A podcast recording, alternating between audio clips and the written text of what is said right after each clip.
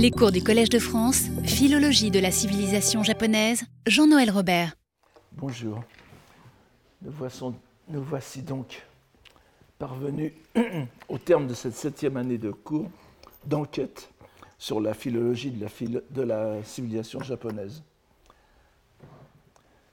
Il me serait bien difficile de choisir parmi les sujets que nous avons traités jusqu'ici quel serait le plus important, le plus intéressant ou le plus essentiel pour notre propos.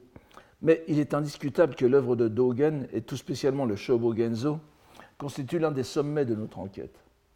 La raison devrait en être évidente. On trouverait en effet difficilement dans la littérature japonaise, religieuse ou non, voire dans la littérature religieuse en général, une œuvre où ce soit la langue elle-même qui soit à la fois la matière et le moyen d'une véritable pratique méditative. Le Shobogenzo se présente avant tout comme une singulière énigme linguistique. Il est en lui-même un cas de méditation, un koan ou un kosoku, honsoku, pour reprendre le vocabulaire que l'on trouve dans l'œuvre de Dogen. La diversité des traductions qui, en ont été tentées dans les langues occidentales montre à quel point le sens nous en échappe encore. Non pas le sens littéral, ni les allusions innombrables, ni les citations textuelles qui y fourmillent. Le travail de plusieurs générations de chercheurs industrieux nous a livré et nous livre encore, et à l'avenir aussi assurément nous livrera, de précieuses indications qui ne peuvent qu'affiner notre compréhension de sa démarche textuelle. Mais l'énigme demeure. Une énigme si grande que l'un des meilleurs spécialistes japonais du bouddhisme chinois, je vous l'ai déjà dit, a pu dire un jour que Dogen prononçait ses sermons en état d'ébriété. C'était bien sûr une boutade, mais une boutade qui reflète bien la perplexité de ceux qui se plongent dans la lecture du Shobogenzo. Cette perplexité a été aussi la nôtre au fil des années. Mais une chose semble à présent assurée au terme de ce cours, c'est que si nous espérons pouvoir suivre la démarche de Dogen, il est indispensable de le suivre dans le va-et-vient qu'il a lui-même effectué entre les deux langues, chinoise et japonaise, tout au long de sa vie. Il ne s'agit pas, nous pensons l'avoir montré, d'une simple convenance littéraire liée au genre d'écrit qu'il rédigeait, mais du déroulement même de sa pensée religieuse, qui est à la fois méditation et réflexion fondée sur le processus interne de la langue, ou plutôt des langues concernées. Il est particulièrement éloquent que les deux grands recueils que nous a laissés Dogen, les œuvres qui semblent représenter l'essentiel de sa pensée et de sa pratique, soient rédigés en deux langues ou styles différents, et que la dernière, l'ultime trace de sa pensée, soit en chinois, alors que ce qui a été considéré comme son chef-d'œuvre était en japonais. Il s'agit bien sûr du Ehe Koroku et du Shobogenzo. Nous avons d'ailleurs vu que sous l'appellation commode de chinois et de japonais se cachent en réalité des états langagiers bien plus complexes que ces noms nous donnent à penser. C'est même là que se joue tout ce qui fait l'originalité de Dogen, une originalité qui le situe à part de tous ses successeurs, et bien sûr de ses prédécesseurs. Ce n'est donc pas sans arguments que nous avons choisi de placer Dogen dans notre enquête sur la philologie de la civilisation japonaise et en lui accordant une place privilégiée.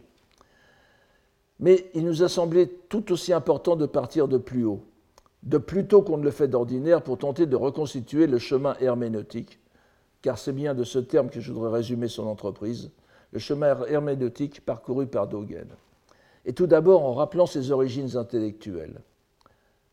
Pour ce qui est de ses origines sociales, il y a fort peu, de choses à en dire. Comme tous ceux que nous avons vus au, long de ces années, qu'ils soient hommes ou femmes, Dogen appartenait à la noblesse de l'ancienne capitale de Kyoto, de Heiankyo, au clan des Minamoto plus précisément. Son père putatif n'était nul autre que Minamoto no Michichika, sans que l'on sache exactement les problèmes qui ont entouré sa naissance. Sa mère était une Fujiwara, fille de Kujo Motofusa, lequel connut certes des vicissitudes, politiques, mais était parvenu aux fonctions de Kampaku, de, régent, et fut le protecteur de Dogen jusqu'à sa mort en 1230. N'insistons pas davantage sur ses origines, qui expliquent qu'il put profiter toute sa vie de relations bien établies, même après les tristes événements qui marquèrent son enfance, la mort de son père à deux ans et la mort de sa mère à huit ans. Cela explique qu'il se tourna dès lors vers la vie religieuse, comme il était assez fréquent à l'époque. Alors qu'il résidait encore après la mort de sa mère dans la luxueuse villa dite Matsudono, Shoden, à Kohata, près d'Uji, auprès de son grand-père maternel, donc, Motofusa, il s'était déjà illustré en lisant l'Abhidharma Kosha, ce qui serait un exploit encore maintenant pour n'importe quel adulte. Mais l'important est que dans sa onzième ou douzième année, il quitta ce lieu de rêve en des circonstances qui sont données comme quelque peu mystérieuses par sa biographie traditionnelle, puisqu'il serait parti en secret au pied du mont Hiei, à Lonjoji, donc au Miidena, pour se consacrer vraiment à l'étude du bouddhisme sous la direction d'un prélat du Tendai du nom de Ryokan, qui était l'un de ses oncles. Le jeune garçon put alors étudier et pratiquer à Yokawa, sur le mont Hiei donc, lieu rendu célèbre par la présence de Genshin qui avait résidé deux siècles plus tôt.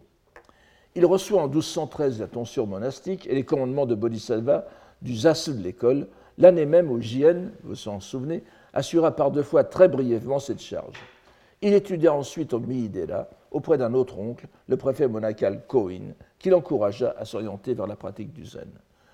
Le jeune Dogen n'étudia donc que quelques années la scolastique Tendai, mais il le fit de façon très approfondie, si nous en croyons ses biographes, qui précisent qu'il s'initia aussi à l'ésotérisme et se plongea dans la lecture de l'ensemble du canon bouddhique chinois. Il est à peine besoin de souligner tout ce que comporte de stéréotyper certains épisodes de cette jeunesse, avec des réminiscences évidentes de la biographie du Bouddha.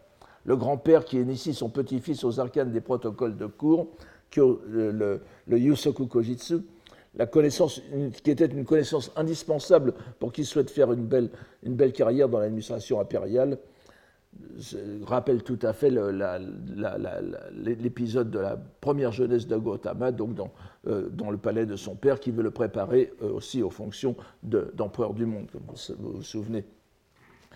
On pourrait même voir dans l'insatisfaction du, moinillon à l'égard des doctrines du Tendai une sorte de reflet de la rencontre du Bouddha avec les maîtres hérétiques, les six maîtres hérétiques, n'est-ce pas, les Rokushigedo.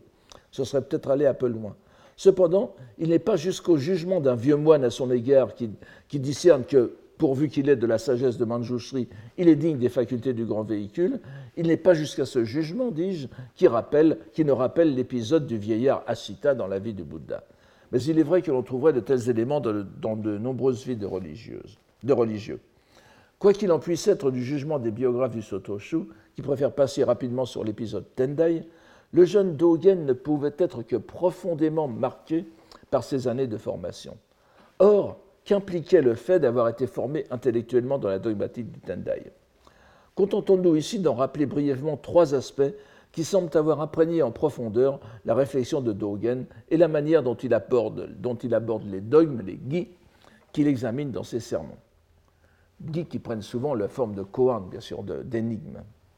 Le Tendai, le premier, donc, le Tendai a élaboré un système complet de classement hiérarchisé de l'ensemble des enseignements du Bouddha et des Bouddhas, tels qu'ils sont recueillis dans le canon bouddhique. Ce système, appelé classification critique des doctrines, Kyohan, se combine avec une division chronologique des 50 ans que dura la prédication terrestre de Shakyamuni. Le tout, repris dans l'appellation Goji Hakkyo, les cinq périodes et les huit doctrines, je n'entre pas dans les détails, permet d'assigner à tout dogme traité par un clerc du Tendai une place précise dans les quatre doctrines fondamentales et mène à résoudre en dernière analyse toute contradiction apparente dans la lettre des sutras. Il suffit de bien le placer pour voir qu'il n'y a pas de contradiction.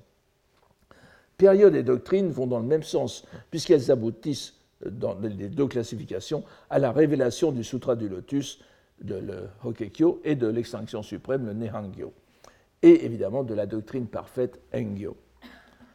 Le second point, donc, en corollaire de cette classification critique des doctrines, la scolastique Tendai fournit au clair un système exégétique très développé, avec ici aussi plusieurs grilles de lecture. Nous en avons vu un exemple l'an dernier avec JN mais dont la structure fondamentale est la quadruple exégèse, que je vous résume ici, l'équivalent bouddhique extrême-oriental des quatre sens de l'écriture que nous connaissons, entre autres, dans le christianisme médiéval. Ce sont les quatre, les quatre euh, degrés, n'est-ce pas, que l'on peut, peut euh, appeler l'exégèse par les causes et conditions, l'exégèse par les, les, les, doctrines, les classifications des doctrines, l'exégèse par la, troisième Honjaku-shaku, l'exégèse par la, position dans le Sutra du Lotus, dans la, dans, la, partie fondamentale ou dérivée des doctrines, et surtout la quatrième, c'est pour ça que je vous donne cette, euh, classification, l'exégèse par contemplation de la pensée, qui me semble un élément fondamental pour comprendre aussi ce que fait euh, Dogen.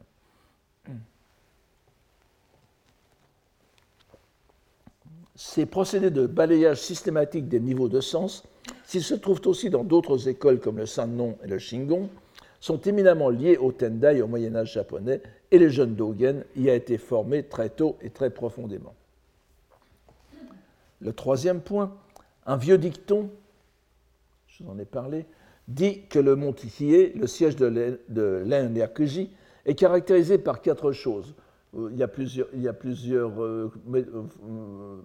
plusieurs ordres dans ces quatre choses. Je vous en donne trois différents ici, mais je, vous les donne par ordre croissant d'intérêt pour moi. Le froid, l'humidité, la pauvreté, la disputation.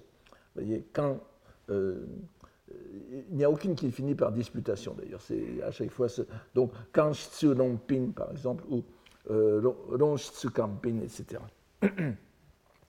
C'est assez dire la place singulière qu'occupe dans l'imagination historique japonaise l'usage scolastique de la disputation qui a connu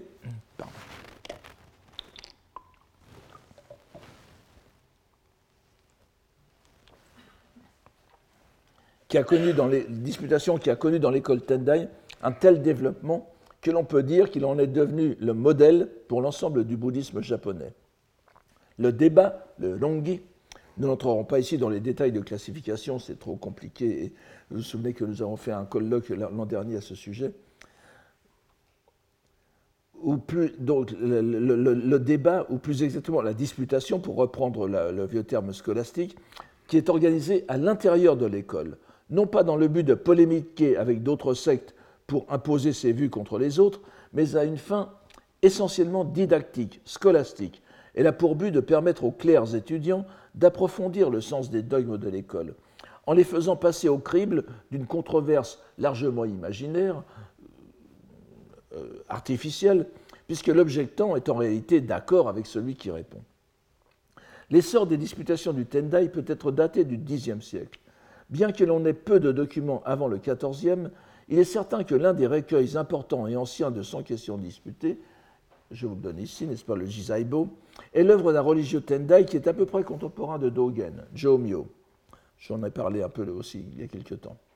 La méthode utilisée dans ces questions disputées, où les dogmes sont examinés à la fois de façon diachronique, c'est historique et synchronique, puisque dans, le cadre de la, la doctrine Tendai, car les objections résument leur histoire et leur développement, tandis que les réponses les situent précisément de l'armature scolastique définitivement, définitivement établie. Cette méthode nous rappelle fortement la façon dont Dogen se livre systématiquement à sa permutation combinatoire des dogmes qu'il examine et soumet à une analyse finalement dissolvante, en apparence tout au moins. On se rappellera que la question que nous avons prise pour exemple portait sur ce dogme les, lettres sont libération, Monji Soku Gedasu. Que cette question ait été débattue à l'époque de Dogen est un fait que nous ne pouvons ignorer. Qui dit école Tendai dit assurément aussi Sutra du Lotus. Il faut cependant rappeler que ce sutra n'est pas l'apanage exclusif du Tendai. Il est aussi fondamental dans l'école des aspects des entités, le Hososhu, mais on peut affirmer, sans crainte d'être démenti, que c'est le Tendai qui l'a porté à la prééminence pendant l'époque Heian, prééminence dont il n'est jamais redescendu par la suite au Japon, bien au contraire renforcé par l'apparition des courants nichirénites. Nichiren étant lui-même contemporain de Dogen.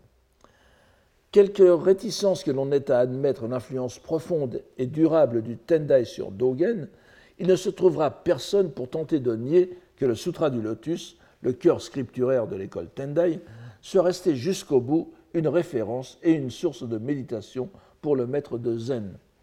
Il se démarque en cela profondément de ses maîtres et modèles chinois, du, Chan chinois d'une part, et se situe aussi de façon marquante dans la lignée du bouddhisme japonais, où le sutra du lotus est resté lu et pratiqué par les religieux du Zen jusqu'à l'époque d'Edo.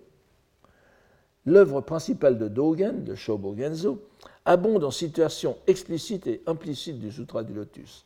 Les titres même de plusieurs de ses sermons sont pris au Sutra, à commencer par l'un des principaux, l'aspect réel des entités, le Shoho sur lequel nous sommes restés pendant un cours, dont nous avons vu à quel point il était structuré par les, dogmes Tendai, et notamment celui des dix incités, les Junyose, qui constituait le point de départ de son développement. Le Shobogenzo est littéralement rythmé par les citations du Sutra du Lotus. Mais nous avons aussi vu que l'expression poétique de Dogen, elle aussi, témoigne explicitement de sa dévotion à l'égard de ce sutra. Nous en trouvons des exemples précis dans ces recueils poétiques, dans ces recueils poétiques dans les deux langues, sur lesquels nous reviendrons tout à l'heure. Le recueil japonais, le Sancho Doe en particulier, contient une mini-série, pour prendre, prendre le, vocabulaire de la télévision, une mini-série de cinq poèmes sur le lotus que pourrait reprendre sous son nom n'importe quel moine Tendai confirmé.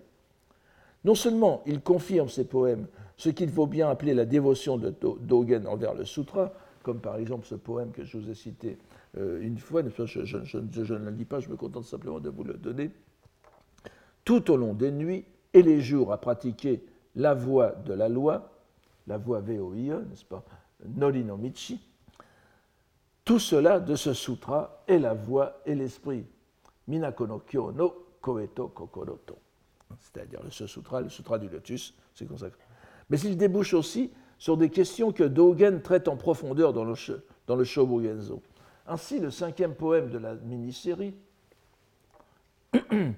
qui est celui-ci, Paysage des montagnes, écho des vallées, tous tant qu'ils sont, sont de notre Shakyamuni la voix et la forme. Nous constatons sans peine que dans ce poème, Dogen aborde la question de la prédication de la loi par l'inanimé, Mujo Seppo, mais qu'il le fait d'un point de vue entièrement tendai, c'est-à-dire que le poète ou l'homme de foi qui se promène dans la nature peut sans peine y retrouver l'écho de la doctrine du lotus. Telle est bien la compréhension générale de ce dogme courante chez les moines poètes japonais du Moyen Âge, dont le plus complet représentant est bien sûr Jien. Mais nous savons aussi, à la lecture du sermon du même titre, le Mujo Seppo dans le Shobogenzo, sur lequel nous sommes restés pendant trois cours, que le sens que donne, si l'on peut dire cela aussi simplement, que le sens que donne Dogen à ce dogme est fondamentalement différent de la lecture facile qu'en ont fait les poètes d'inspiration Tendai, ce que Dogen appelle lecture facile. Il utilise même le, le sens de saut, n'est-ce pas? Nous voyons ainsi la profondeur de l'enracinement du maître de Zen dans le Tendai. Mais nous constatons également, et tout aussi clairement, comment la hardiesse de sa pensée et l'élan que lui donne son balancement langagier, prenant appui sur une langue pour s'élever plus haut dans l'autre, et ainsi de suite, nous empêche de le décrire de façon simpliste comme un crypto-tendai.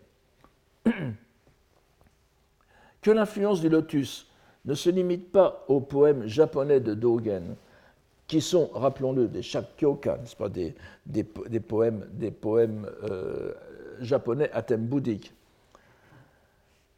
Nous l'avons vu, que cette influence ne se limite pas au waka, donc au shakkyoka, nous l'avons vu à la lecture de ces poèmes chinois, notamment avec ces deux poèmes, l'important sur une énigme, le, considéré ici comme une énigme, un koan, n'est-ce pas, les, trois montres comme, uniquement pensées, Sangai Yuishin, et dont, que je, dont, je, vous donne ici la, la, transcription en lettres latines et la, la, version chinoise, et je vous la lis en français. Bien que monts et fleuves aient pour limite les nuages, c'est en vain qu'insensés on compterait de toute la terre les grains de sable. N'attendez rien des trois rangs de chute à la porte du dragon. Je, vous renvoie au cours où nous avons traité de tout cela, n'est-ce pas? Et fiez-vous à la fleur unique du monde des aigles, c'est ça qui est important, n'est-ce pas? Kano jure no ishi no hana ni makase.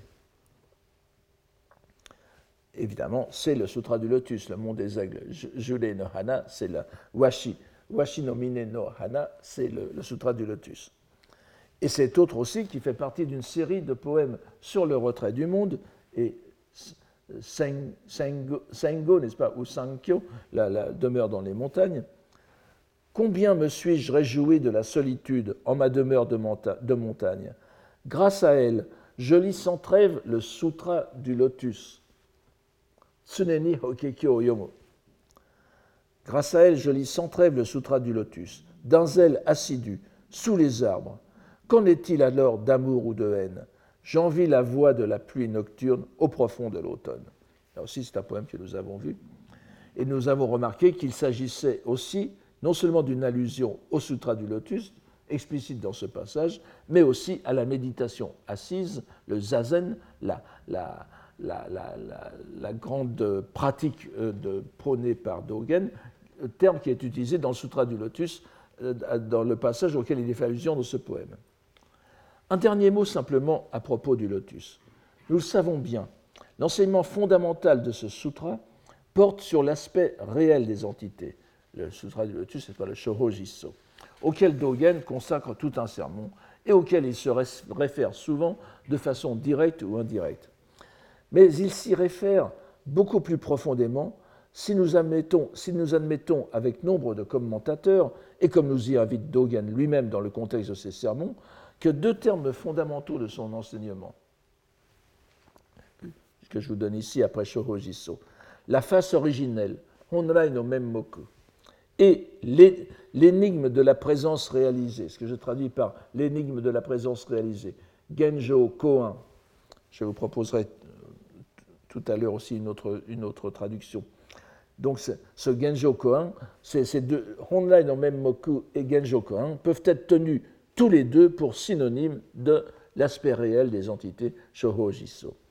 Si nous admettons cette équivalence, c'est à l'évidence l'ensemble de la pensée bouddhique de Dogen qui découle de ce dogme central du Sutra du Lotus. C'est donc ainsi armé de la scolastique Tendai tout d'abord, puis de la pratique du Zen, qu'il se mit d'abord sur les conseils de son oncle à l'école de Ensai au Kenninji, nous avons vu cela, pendant quelques années, avant de se lancer dans l'étape décisive de sa carrière de religieux bouddhiste, à savoir le voyage à la Chine, comme on disait au XVIIIe siècle. Comme on le sait, ce voyage réellement initiatique est l'étape majeure de la vie de religieux qui ont marqué profondément l'histoire du bouddhisme japonais. Saicho, Kukai, Dogen sont les trois noms qui viennent immédiatement à l'esprit parmi les fondateurs. On peut aussi penser au grand docteur Tendai du IXe siècle, Ennin et Enshin. Sans nul doute, ce voyage peut être dit initiatique au sens le plus littéral, dans la mesure où ceux qui en reviennent ont acquis par cette épreuve périlleuse une légitimité qui les met très au-dessus de leurs confrères plus sédentaires. Ils reviennent initiés. Mais le voyage à la Chine de Dogen se distingue même de celui de son prédécesseur immédiat, Eisai, celui euh, dans l'école duquel il avait étudié au Kenninji. Eisai, donc 1141-1215, qui s'était pourtant rendu par deux fois en Chine, en 1168 d'abord pour cinq mois, à l'âge de 28 ans, et une seconde fois de 1187 à 1191, à l'âge de 47 ans, pour une période de cinq ans à peu près. Il s'en distingue par deux points essentiels, Dogen se distingue de, ses prédécesseurs par deux points essentiels qui le mettent à part de tous ceux qui l'avaient précédé. Le premier point, c'est que tout d'abord, par cet événement, il se, distingue par cet événement qui est encore plus initiatique dans le voyage initiatique, cet événement majeur qui est l'éveil intellectif, la compréhension, le satori, qu'il y a réalisé grâce à sa rencontre avec le maître Chan chinois euh, Zhou Jing, n'est-ce pas, Nyojo, l'abbé du Jing et tout ça, qui est je ne reviens pas là-dessus, en 1225, au milieu de son séjour chinois, lequel séjour s'étendit de 1223 à 1227. Alors que tous ses prédécesseurs ont certes rapporté de, la Chine des initiations formelles, des enseignements novateurs, des livres, bien sûr, des images, et des rites inouïs, seul Dogen revient éveillé, si l'on prend Satori en ce sens.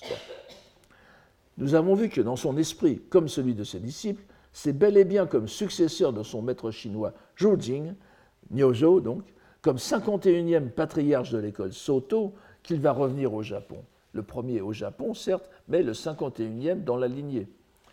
Par ce fait remarquable, nous voyons illustrer concrètement cette idée majeure du bouddhisme japonais, à savoir qu'il arrive une époque où l'histoire du bouddhisme chinois se poursuit plus légitimement dans l'archipel japonais que sur le continent. On peut retrouver cette idée dans l'école Tendai comme dans le Shingon, mais dans le Sotoshu, elle repose sur cet événement spirituel majeur qu'est le satellite de Dogen. Mais l'autre aspect du voyage de Dogen, tout aussi unique, est d'ordre linguistique. Il suffit de comparer les textes chinois d'Essai à ceux de Dogen pour s'en rendre compte. Oh, Essai n'a pas beaucoup écrit euh, par comparaison avec Dogen. Mais il a écrit en chinois, en chinois classique en Kambun. Alors que tous les prédécesseurs de Dogen, tous les noms que nous avons mentionnés plus haut, se sont inscrits dans une unique tradition lettrée de culture de la langue chinoise classique. Nous avons peut-être un poème de Saicho en japonais, vous le connaissez bien, n'est-ce pas? Nous avons tout, mais tout le reste est en chinois. Les moines japonais qui se sont rendus en Chine ne parlaient probablement pas le chinois vulgaire. On en est sûr pour Saicho, qui se fit accompagner de son disciple Gishin pour cette raison, parce que Gishin connaissait la langue chinoise parlée. La question est plus délicate pour Kukai. Parlait-il ou non, connaissait-il ou non le chinois parlé? En tout cas, il en avait une connaissance phonétique, semble-t-il. Mais on constate que le chinois parlé ne joue aucun rôle dans les textes de Kukai, qui sont pourtant exclusivement rédigés en chinois classique, comme ceux de Saicho. Il en va de même pour Ennin et Enshin, encore que les, deux grands disciples donc de, de, Saicho et Gishin du, du IXe siècle, encore que le premier ait certainement dû acquérir, Ennin, une connaissance pratique de la langue parlée en neuf ans de séjour. Il est resté neuf ans en Chine, de 838 à 847, et que ce soit moins sûr pour le second, Enshin, qui n'est resté que cinq ans, de 853 à 858. Dogen, lui, a indéniablement acquis une connaissance opérationnelle de la langue chinoise parlée, voire l'avait peut-être apprise dès avant son départ. Cela est déjà méritant. Mais ce qui effectue la rupture avec ses prédécesseurs, c'est que Dogen entend faire de la langue si particulière du Chan chinois, dont les, principaux éléments grammaticaux sont pris directement à la langue parlée des Tang puis des Song, et en cela sont radicalement de ceux euh, utilisés dans la grammaire classique, qui est commune à la Chine, au Japon, à la Corée. La langue donc il fait de cette langue vulgaire, entre guillemets vulgaire, n'est-ce pas, parce que c'est une langue en réalité très artificielle. Euh, euh, on, le voit par le peu de, de changements qui s'opèrent entre les Tang et les Song. Mais il va en faire la langue de ses écrits propres, voire la langue de ses sermons.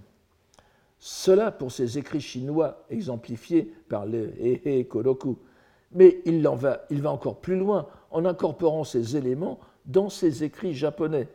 C'est ainsi que l'on peut soutenir que le Shobogenzo relève du style hybride sino-japonais, le Wakan comme on dirait par exemple du style du Heike Monogatari, mais que les ingrédients en sont si différents que ce nouveau style est incompréhensible à ceux qui ne connaîtraient que l'ancien. On peut même dire qu'il sera relativement peu suivi.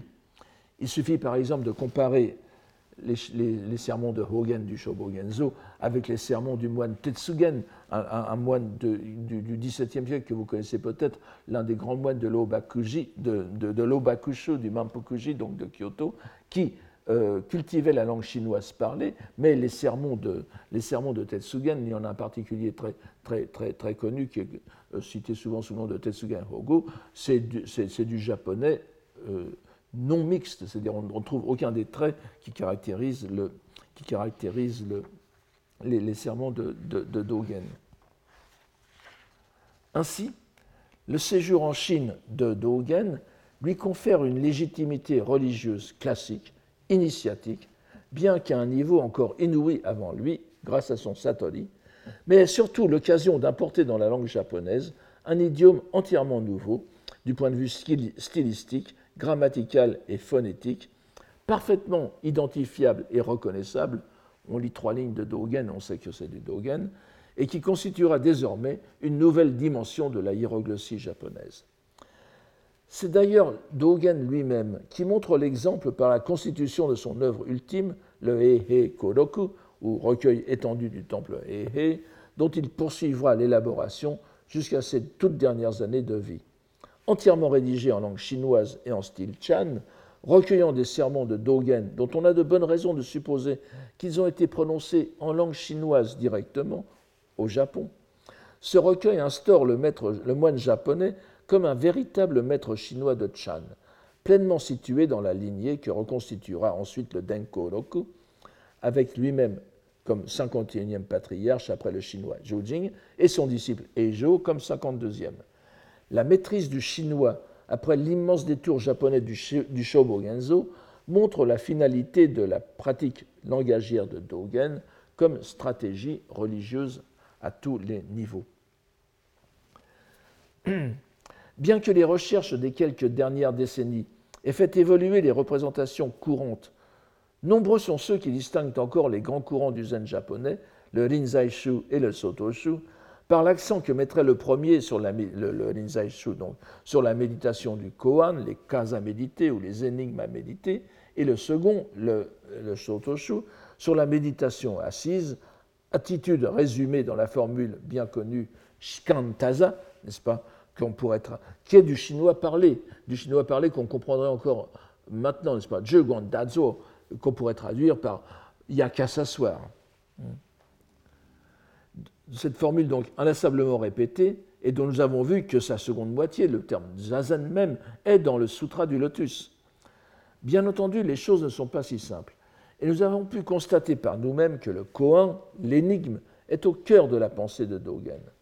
Nous nous sommes arrêtés plus longuement sur son sermon portant sur la prédication de la loi par l'inanimé, le Mojo Seppo, ce qui nous a permis d'apprécier le rapport langagier caractéristique de Dogen qui illustre ce thème. Le mouvement même de la pensée religieuse de notre moine est lancé par le va-et-vient qui opère entre ces, ces langues. C'est cet élan linguistique qui le porte, nous l'avons dit. Nous avons vu que le thème du Mujo Seppo, l'énigme proposée, est présente à trois, voire quatre reprises en chinois dans l'œuvre de Dogen. Il figure tout d'abord sous sa forme brute dans son Manashobo Genzo, le dossier de 300 koans qui s'est constitué lors de son séjour en Chine, avec les abondantes lectures qu'il a pu y faire. Il y est ensuite exposé sous la forme d'un véritable sermon chinois, avec un poème de conclusion, poème bien sûr de langue chinoise et dans le style des poèmes d'élucidation, les juko des koans mais sous deux formes différentes, au livre 6 et au livre 9 de du Ehe Koroku. Et enfin, une quatrième fois, ce texte chinois est repris dans le Kana Shobogenzo, le Shobogenzo que nous connaissons, en chinois d'abord, et commenté ensuite littéralement, si l'on peut dire, en langue japonaise, selon la méthode du Kundoku, la lecture explicative en japonais.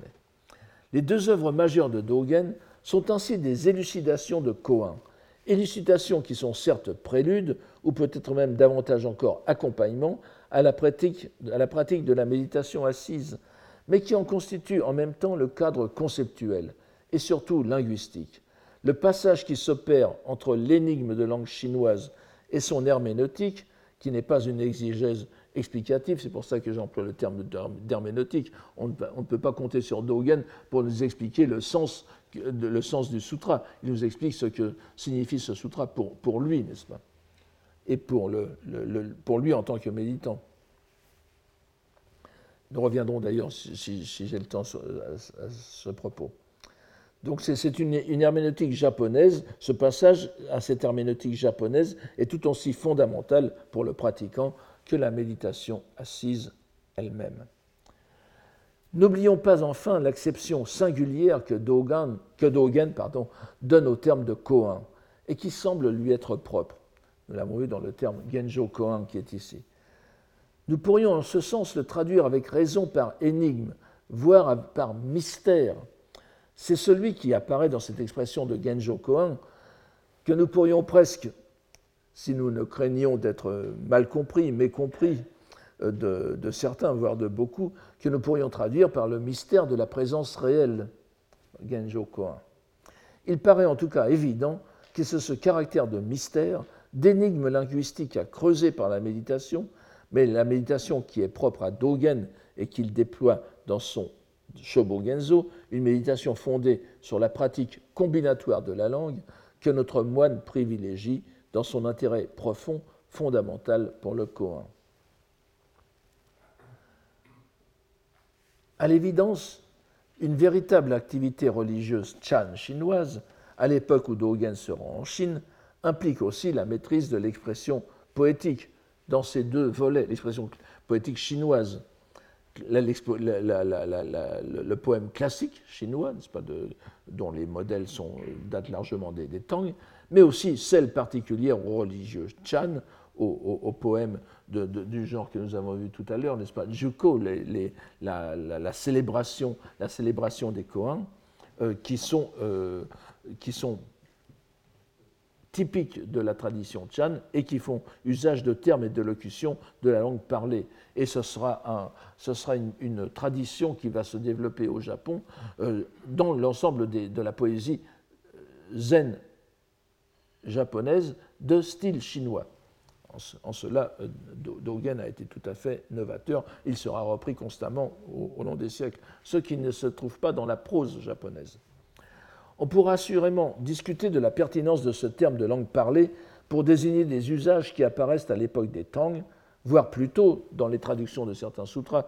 On, peut mettre en évidence, dès les traductions du IIIe siècle de, de, de Jiku Hogo, nest pas, de Dharmaraksha, des éléments de langue parlée chinoise de l'époque et qui se poursuivent, ces, traits se poursuivent et se renouvellent sous les Song, à l'époque donc où, euh, à la fin des euh, la, dynastie qui a le plus marqué la Chine au moment où arrive Dogen, et ils se survivent encore, ces traits, jusque dans les sermons chinois du XXe siècle, très clairement distincts du chinois parlé contemporain. Il suffit pour ça de lire les, grandes, de, lire les, recueils de sermons du grand moine du grand moine chinois Xu Yun, qui a couvert pratiquement l'histoire du bouddhisme chinois de la première moitié du XXe siècle, dont les sermons sont un mélange de rhétorique vulgaire, si j'ose dire, chan traditionnel et de chinois parlé du XXe siècle. Et les deux, ne sont, les deux ne sont pas du tout les mêmes, il suffit de lire Xu Yun pour s'en apercevoir.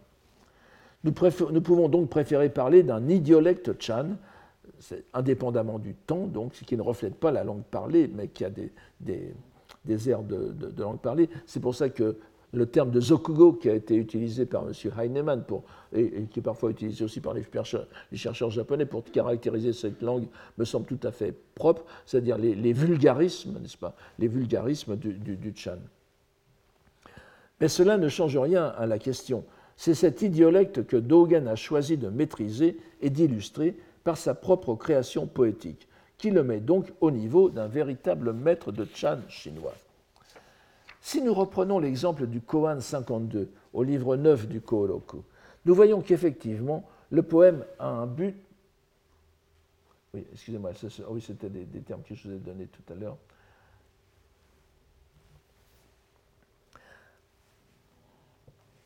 Nous voyons qu'effectivement, le poème a un but qui n'est pas que littéraire. Il se présente je, reviens quand même, je, vous donne ici, n'est-ce pas, en troisième, le Shikantaza, n'est-ce pas, le, fameux Yakasaswar de, de, de, Dogen, qui est vraiment du, chinois parlé, et qui, est incompréhensible en tant que tel pour un japonais qui a euh, une, bonne connaissance du chinois classique. Ça ne veut rien dire euh, pour, euh, à partir du chinois classique, du Kambun. On ne peut le comprendre que par le chinois parlé, et c'est une, phrase qui pourrait encore se, comprendre parfaitement dans le chinois parlé actuel mais transformé en, en, jukugo, n'est-ce pas, en, locution de quatre caractères de forme classique, ça devient une véritable énigme en soi, une énigme linguistique euh, qui est euh, constamment reprise par, Dogen. Alors, si nous reprenons cet exemple du Koan 52 au livre 9 du Kodoku, nous voyons que le poème a un but qui n'est pas que littéraire. Il se présente comme une solution, certes énigmatique, à l'énigme posée, l'énigme étant qui entend, qui comprend, entend, écoute la prédication de l'inanimé. Et le, le, vous vous en souvenez, confronte deux, opinions.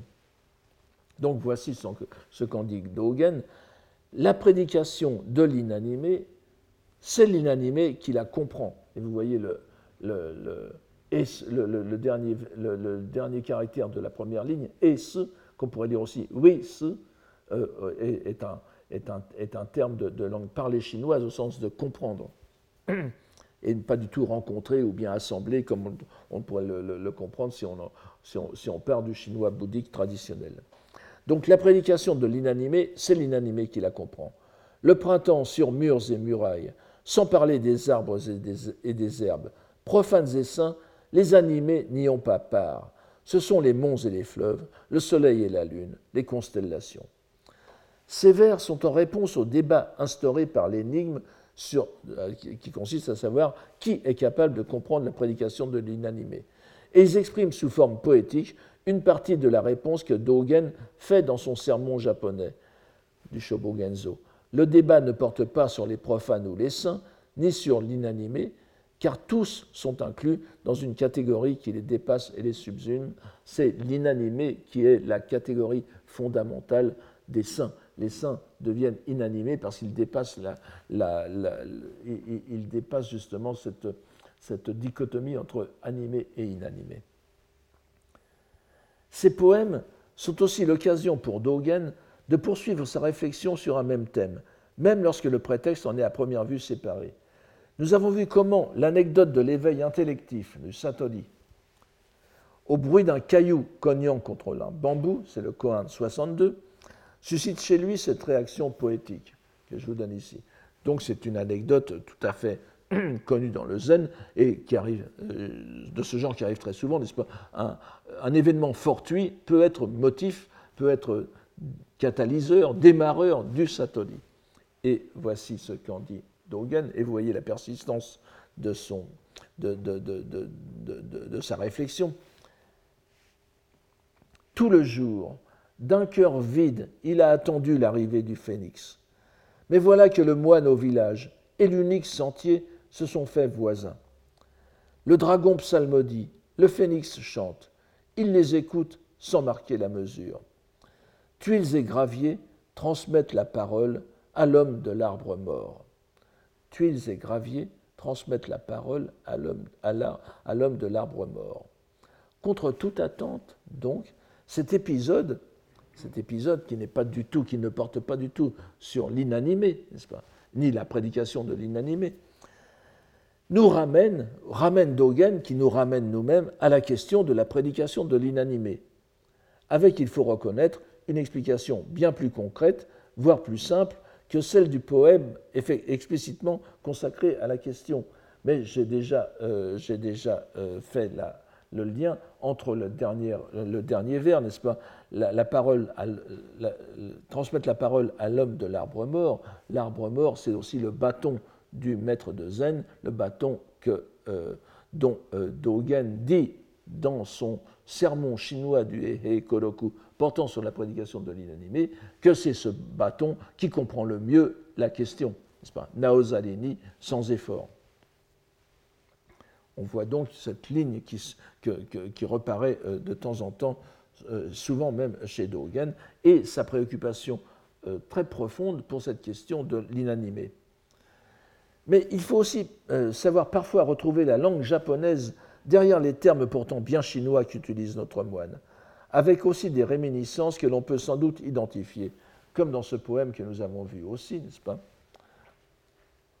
À propos du Koan Zen, n'est-ce pas? Si on, coupe un verre, en deux, si on coupe un verre en deux, il y a deux têtes. Euh, puisque euh, je n'insiste pas sur l'anatomie des vers de terre, mais euh, quelle, tête, quelle extrémité possède la nature du Bouddha? Puisque le, ver de terre a aussi la nature du Bouddha. Coupé en deux, il continue à bouger, il est encore vivant. Il y a donc la nature du Bouddha, mais de, quel côté est-elle? Voici le poème chinois suscité chez Dogen par cette énigme. À vouloir discuter de la nature de Bouddha, les deux têtes gigotent. Quand vent et feu se dispersent, c'est tout le corps qui frissonne. Naissance et mort n'ont jamais eu de sujet déterminé. N'allez pas à la légère disserter de ces mots. Les deux têtes de vers de terre qui gigotent en disputant de la nature de Bouddha, Ronzu, n'est-ce pas? Busho Ronzu, enfin ici c'est Ronzen Tosuleba ou Ronzen Hosseba, évidemment, Comment ne pas voir dans cette caricature une légère satire, pas forcément méchante, de ce qui caractérisait l'école Tendai d'où était sorti Dogen et dont je vous ai parlé tout à l'heure, c'est-à-dire les rongi, les disputations. Et nous rappellerons ici que le dernier mot du poème, on l'a vu il y a quelque temps, qu'on peut lire Gentan ou Gondan ou Gontan, n'est-ce pas euh, euh, qui, est un, qui, est un, terme chinois tout à fait compréhensible, qui veut dire le début de la parole, l'extrémité du, du, mot, le edge of word, pas, est une allusion fort reconnaissable et directement lisible en japonais sous la forme kotoba, la parole, terme que nous retrouvons comme fondamental dans sa poésie japonaise. Il est évident qu'il y a ici un. Et, vous voyez que derrière ce poème très chinois, il y a au moins deux allusions au milieu japonais de Dogen, la satire des disputations et du Tendai et le rappel de Kotoba à la fin.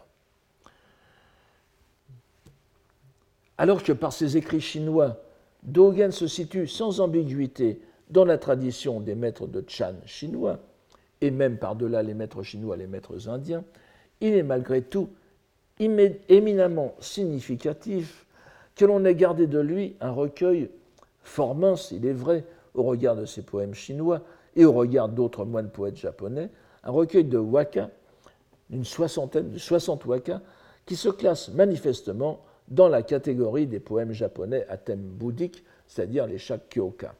Il n'y a pas à discuter là-dessus, c'est évident, puisque ce c'est sur des thèmes bouddhiques qui sont bien spécifiés, n'est-ce pas?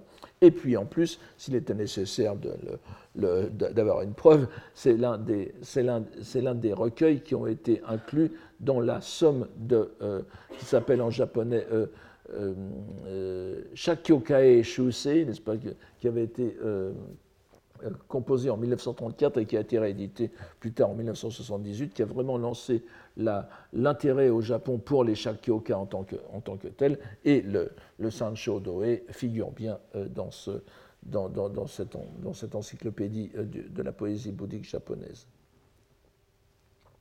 Nous avons vu que ces 60 poèmes contiennent des mini-séries thématiques, le Sutra du Lotus, la vie érémitique, les maximes du Zen. Si les synchronismes, les coïncidences temporelles n'ont qu'une portée symbolique, ils sont malgré tout intéressants à évoquer. Et on ne peut manquer l'occasion de souligner cette belle coïncidence. C'est en 1225, l'année où Dogen réalisait en Chine le Satori, alors que son maître prononçait la formule célèbre Shinjin Datsudaku, que disparaît le grand moine Tendai Jien, dont l'un des achèvements durables pour la littérature japonaise fut d'une part l'établissement définitif de la poésie japonaise à thème bouddhique comme genre littéraire, car n'oublions pas que Jien est l'un des poètes les mieux représentés dans le Shinkokin Wakashu, donc la, dernière des grandes anthologies poétiques qu'on peut mettre dans l'époque de Heian, bien qu'il soit du début du XIIIe siècle, mais c'est encore la, dernière vague de, de Heian, et il clôt la série qu'on appelle les Hachidaishu, les huit grands recueils euh, les huit grandes anthologies impériales qui vont du, du, du, Kokinshu de 905 au Shinkokinshu des environs de 1210. Enfin, l'histoire est assez compliquée, évidemment, à, cause de, de, l'épisode de Gotoba no Mais euh, donc, euh, c'est vraiment quelqu'un qui est. JN était vraiment quelqu'un de tout à fait central. Évidemment, je, ne reviens pas sur ce que je vous ai dit la, dernière, euh, au cours de, l'an dernier, n'est-ce pas? Et euh, donc, nous lui devons donc l'établissement définitif de la poésie japonaise comme genre littéraire, et d'autre part, la fixation de procédés littéraires permettant d'établir une correspondance systématique entre le vocabulaire poétique traditionnel et les doctrines bouddhiques. Si le modeste corpus d'Ogenien et de, ces 60 poèmes. En plus, il y a des, problèmes. Le, le, Sancho Doeishu, comme je vous l'ai dit, le, le, Sancho Doe a été, enfin, on, l'appelle parfois Sancho Doeishu, mais a été compilé euh, au milieu du XVIIIe siècle, reprenant des poèmes qui sont dans la première grande biographie, enfin l'une des premières grandes biographies de, de, qui est, euh, datable du, XIVe siècle. il y a des décalages entre ces poèmes.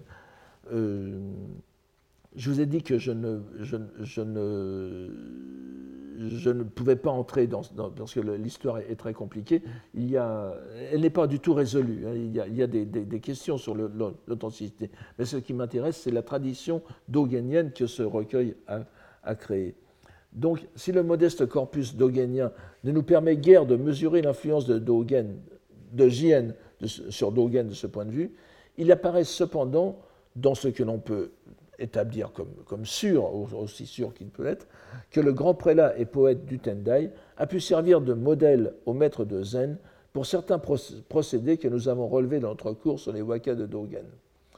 Il s'agit en particulier de la. Je, ne reviens pas dessus, euh, puisque c'est encore tout frais dans votre mémoire, n'est-ce pas Nous, l'avons vu, dans, nous, l'avons vu dans au, cours précédent. Il s'agit en particulier de la présentation de poèmes bouddhiques par couple, tsui, n'est-ce pas Ainsi que nous l'avons vu pour les quatre poèmes à thème imposé, les quatre premiers poèmes en dehors du poème de, lancement, de, démarrage du recueil, vous avez tout de suite deux, suites de, deux poèmes qui sont euh, des poèmes à thème imposé par, euh, euh, un personnage illustre qui n'était rien d'autre que le, bah, quatrième shogun de, Kamakura, le, cinquième shogun, enfin bon, ça n'a pas beaucoup d'importance, mais donc ces, thèmes imposés, c'était d'une part Kyoge Betsuden, et Moji, c'est-à-dire il y a une transmission à part de l'enseignement scripturaire, et Moji, on n'établit pas d'écriture, et l'autre couple, c'était Shobo Genzo, le, réceptacle euh, oculaire de la loi correcte, et Neham Yoshin, la pensée subtile, la pensée sublime du nirvana. Donc deux couples dans lesquels les poèmes se répondent deux à deux. Nous avons vu comment comment le, le, transfert de poème à poème avait été très subtilement euh, opéré par, euh, Dogen, qui euh, complétait le premier poème par le, second, le premier poème par, le second. Et ce procédé est caractéristique de Dogen. Nous l'avons vu notamment dans le Naniwa Hyakushu. Vous vous souvenez que c'était un, une centurie de poèmes consacrés au Shiten Noji d'Osaka et où le, où chaque. Euh, qui se présentait comme 50 couples de poèmes. Le premier poème euh, parlant de la vérité, de la vérité zoktai, n'est-ce pas, de la vérité vulgaire. Le second poème de la vérité sublime, la vérité ultime, shintai. Hmm.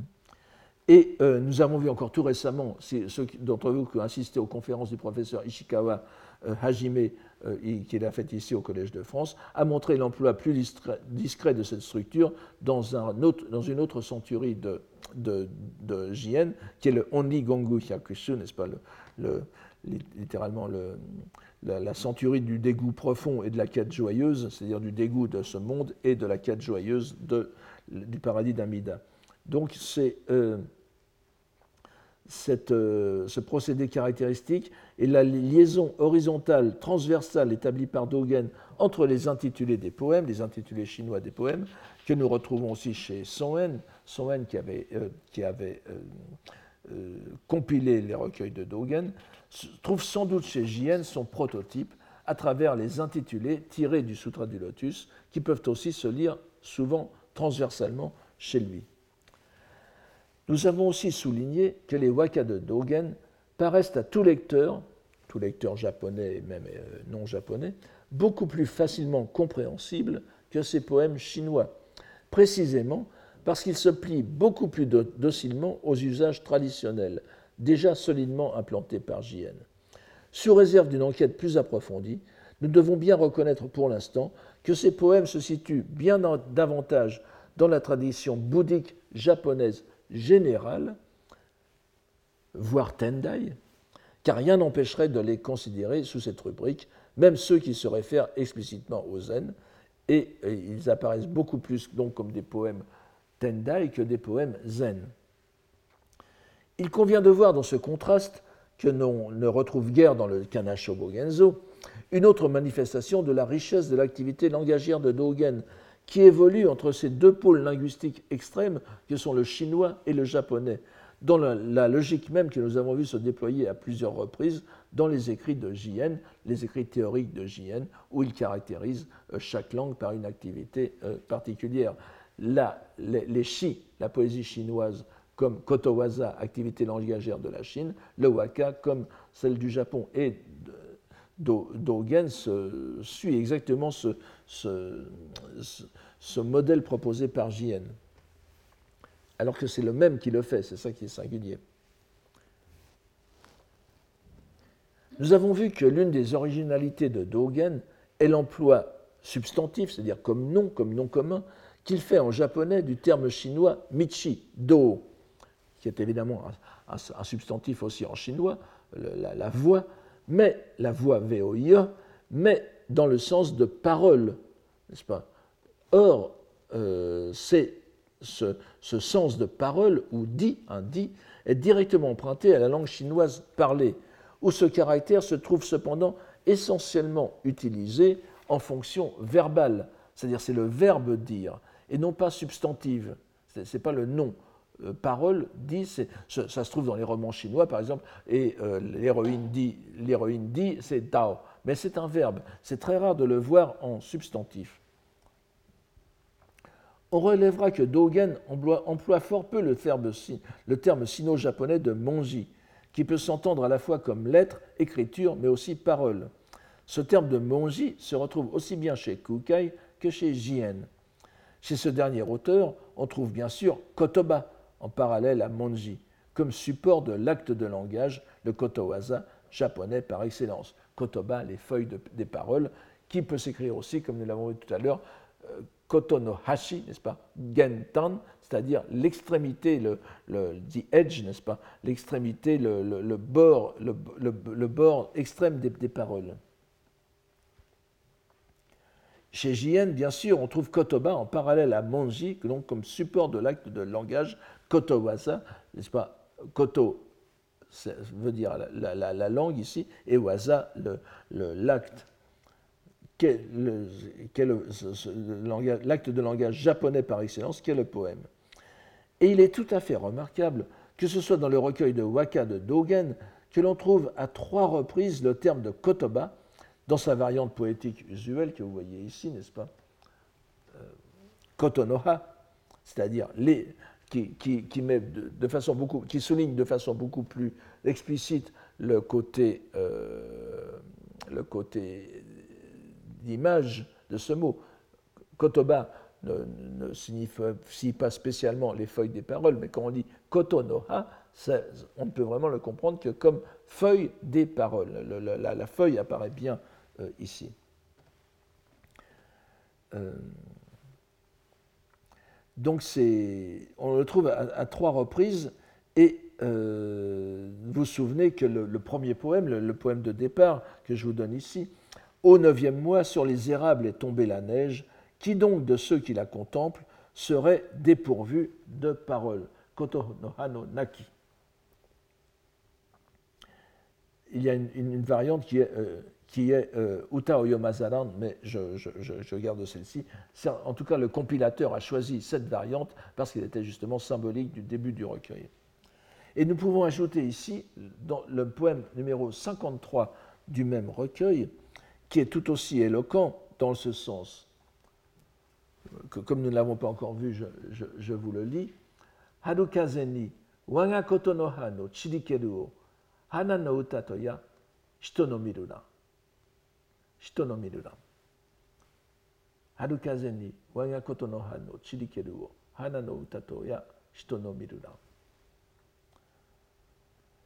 Il y a une variante qui il y a une variante qui est, pour le dernier vers, Shitono Nakana. Là aussi, euh, vous allez dire que je pense qu'il m'arrange, mais c'est le compilateur qui l'a pris justement, il les a choisis dans ce sens. Donc, je, le traduis ainsi. Dans la dispersion de mes paroles, au vent du printemps, les gens verraient-ils le chant des fleurs? La variante plus ancienne du Kenzeki n'est pas sans rappeler celle du premier poème. Elle nous amènerait à traduire n'y aurait-il personne pour dire que c'est le chant des fleurs? Le poème implique que tous ceux qui contemplent la nature y voient avant tout la prédication du Bouddha, dans les deux variantes d'ailleurs. Et évidemment, le Waya Kotonoha, mes paroles, comme je vous l'ai déjà souvent dit, les Shakyoka, les poèmes bouddhiques, se lisent à trois dimensions.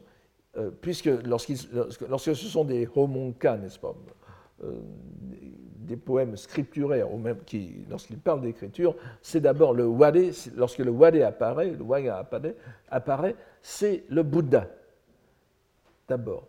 Ça peut être ensuite le même toujours, ça peut être aussi le poète lui-même. Et puis ensuite, la troisième dimension, c'est le lecteur, les lecteurs.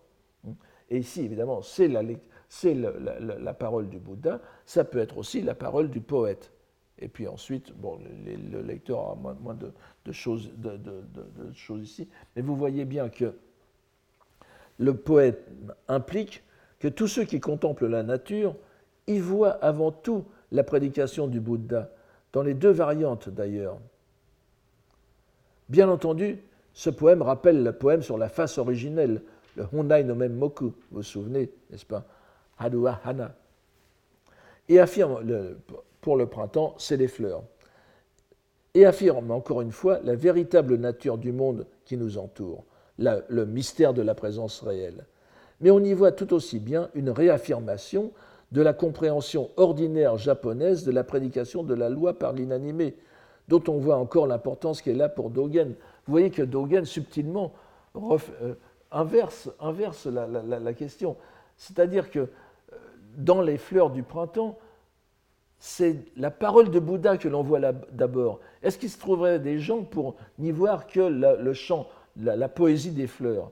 Qui, est une, qui serait la, perception immédiate. Non, tout poète japonais normalement constitué, il voit la prédication du Bouddha. C'est une, inversion tout à fait intéressante de, Dogen. J'aurais voulu euh, aborder deux points très intéressants, mais je euh, je n'aurais vraiment pas le temps et j'aurais dû montrer trop d'exemples. D'abord, euh, vous savez qu'il y a un terme, un chinois qui est apparu aux, environs du XIe siècle, donc peu de temps, enfin relativement peu de temps avant la, venue de Dogen en Chine, pas, en 1223, mais disons que c'était une, un, une catégorie relativement récente, celle qu'on appelle en chinois Wenzi Chan, en, en, japonais Monji Zen, le zen des lettres, le zen de la littérature. Et euh, c'est pour ça que je vous ai dit tout à l'heure que le terme de, de, de, Monji n'apparaissait guère chez, Dogen. Ce, ce sens a, très vite, a très vite été pris comme dépréciatif dans le Chan chinois. C'est-à-dire c'est le zen hableur, le zen parleur, le zen, euh, qui s'attache trop à l'expression littéraire et au discours. Donc c'est quelque chose à rejeter.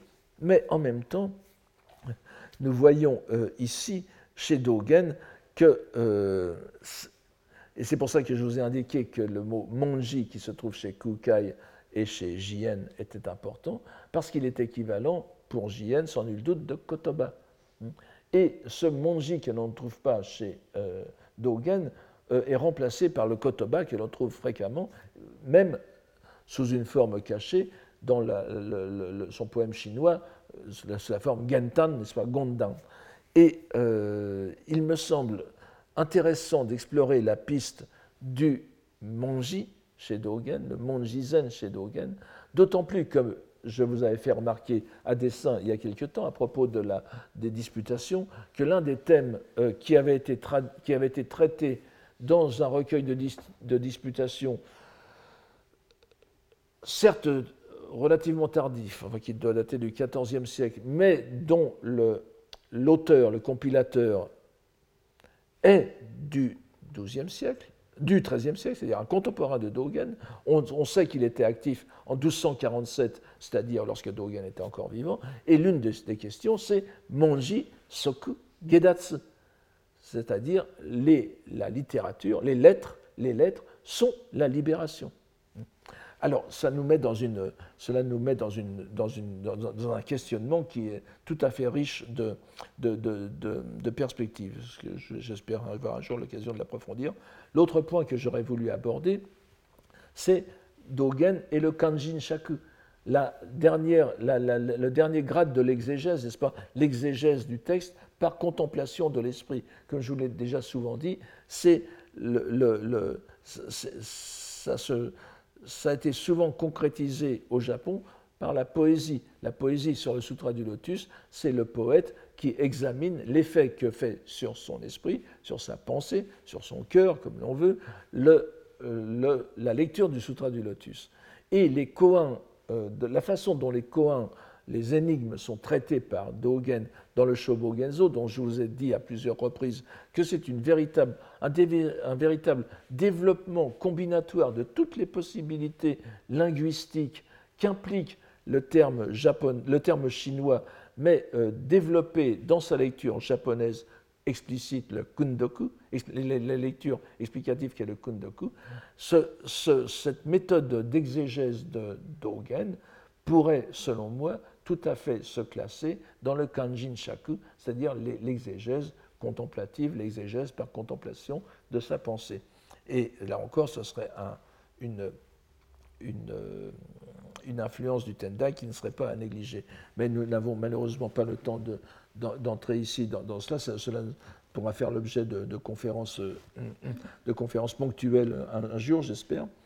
Et il est temps de, de, conclure donc nous arrivons donc au terme d'une trop brève enquête sur l'un des sommets de ce que j'appelle la hiéroglossie japonaise, la fertilisation de la langue japonaise par la langue chinoise, sur laquelle elle prend modèle tout en s'en démarquant.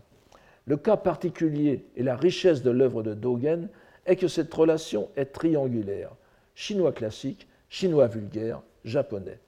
Il fait intervenir dorénavant dans la culture japonaise une troisième dimension langagère qui fait de son œuvre un terrain d'enquête idéal pour le phénomène hiéroglossique. Nous sommes encore très loin d'en avoir, fait le tour. Je voudrais simplement suggérer ici un effet particulièrement intéressant de cette relation langagière. Nous avons vu que l'événement marquant du séjour initiatique, c'est une hypothèse euh, qui, pourra peut-être choquer certains au, Japon, mais qui me semble quand même euh, étayée par certains points. Nous avons vu que l'événement marquant du séjour initiatique de Dogen en Chine était l'intellection, le satori, à laquelle il était parvenu à l'audition de la phrase Shinjin Datsuraku, le, littéralement la, chute, le laisser-choir de. Euh, laisser-choir, n'est-ce pas pas, à cheveux, mais euh, le, le, fait de laisser tomber, le Shinjin Mi Tokokoro, le corps et l'esprit, le cœur qu'on ne retrouve pas telle qu'elle cette formule dans les écrits Chan de l'époque, malgré tout ce qui s'est dit. Nous avons vu aussi à la lecture du Denko Roku, du Denko Roku de Keizan que l'expression était pour ainsi dire lue naturellement en kundoku sous la forme mi o steru, mi o tsu. Or, on se souviendra de notre cours sur le Senjusho euh, d'il y a deux ans, n'est-ce pas, cette série d'anecdotes autour de Saigyo, un, un, corpus qui doit dater de la fin du XIIIe siècle, euh, postérieur à Dogen mais euh, qui se retrouve aussi dans le Saigyo Monogatari, qui est légèrement antérieur et qui est sans, doute contemporain de Dogen. Donc, on se souvient que dans le Senjusho, l'expression miostsu, renoncer au corps, revenait à plusieurs reprises, d'abord dans la poésie de Saigyo lui-même, Saigyo qui est mort en 1188, de même que dans les récits du Senjusho, comme synonyme de Myori-ostsu, c'est-à-dire renoncer, namaeto lieki, n'est-ce pas, renoncer au, renom et au lucre. C'est-à-dire que mi est ici à comprendre dans le sens de condition sociale et non pas de corps physique. Et on retrouve chez le religieux Ippen Shonin, par exemple, euh, très connu euh, aussi au, Japon, qui est aussi un, qui est aussi un, escolier du Tendai, déchu, n'est-ce pas, qui s'est tourné vers la terre pure, lui, et, il, est, il, est, mort en 1289. On trouve chez lui ce, ce, ce, poème très, très, connu euh, que je vous, n'est-ce pas, Mi o tsuru, mi o tsuru, tsuru kokoro, stetsureba. On est gâté, vous voyez. Omoi naki yoni, sumizome no sade je, le traduis de la façon la plus simple pour ne pas, on n'a pas le temps d'entrer. Donc, une fois rejeté, l'esprit qui rejeta le rejet de ma condition. En ce monde auquel je ne pense plus, la manche teintée de mon habit de moine. Donc, il a renoncé au corps, au cœur, à la condition sociale. Vous voyez que mi au euh, c'est caractéristique, mi au premier, premier vers correspond à sumisone no. Excusez-moi, c'est omoi no naki yoni. Le, le, vers, le, vers se coupe après yoni, n'est-ce pas, le, quatrième vers. Le dernier vers, c'est sumizome no sode, c'est la, la, manche qui a été teinte à l'encre, noire, c'est-à-dire c'est l'habit noir du, moine, n'est-ce pas Donc il est devenu moine en ayant rejeté le corps et le cœur, exactement comme Dogen. On peut donc dire qu'à l'époque de Dogen, prédominait au Japon l'idée du renoncement au corps social en même temps qu'à la pensée. Il serait alors infiniment tentant de penser que Dogen a tout simplement mis sous un habit chinois, sumisome no sode, la locution japonaise mioste kokoro sutsu, en la sinisant par l'amalgame avec une expression qui se trouve effectivement chez Zhu vous vous en souvenez, c'est kokoro no hokori shinjin wo euh, euh, donc shinjin datsudaku, c'est l'abandon de la poussière du cœur. Hein. On trouve cela chez, chez, chez euh, Nyojo. Euh, et, beaucoup de gens ont dit, mais c'est Dogen a mal compris, a mal compris le, le, le, chinois. Xinchen Tuolo, il a, il a entendu euh, Shenxin Tuolo. Bon, je veux bien, mais euh, de toute façon, on écrivait beaucoup à l'époque, ça m'étonnerait vraiment, cette histoire ne tient pas debout.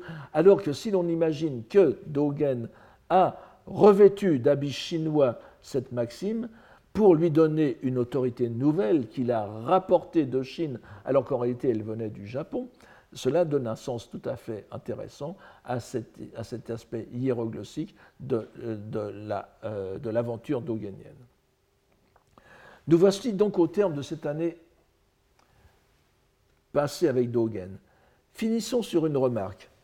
On a souvent relevé, et avec raison, le coup de génie du missionnaire italien, du jésuite italien Matteo Ricci, au début du XVIIe siècle, qui avait traduit le prologue de, Jean, de l'évangile de Jean, au commencement était le Verbe, par une phrase qui s'est perpétuée jusque dans les versions chinoises modernes de la Bible. En, chinois, vous voyez ici, Tai Chu Yo Dao. Au commencement était le Tao, en superposant justement les deux sens de Tao, c'est-à-dire le sens de voix et le sens de dire. Au commencement était la parole.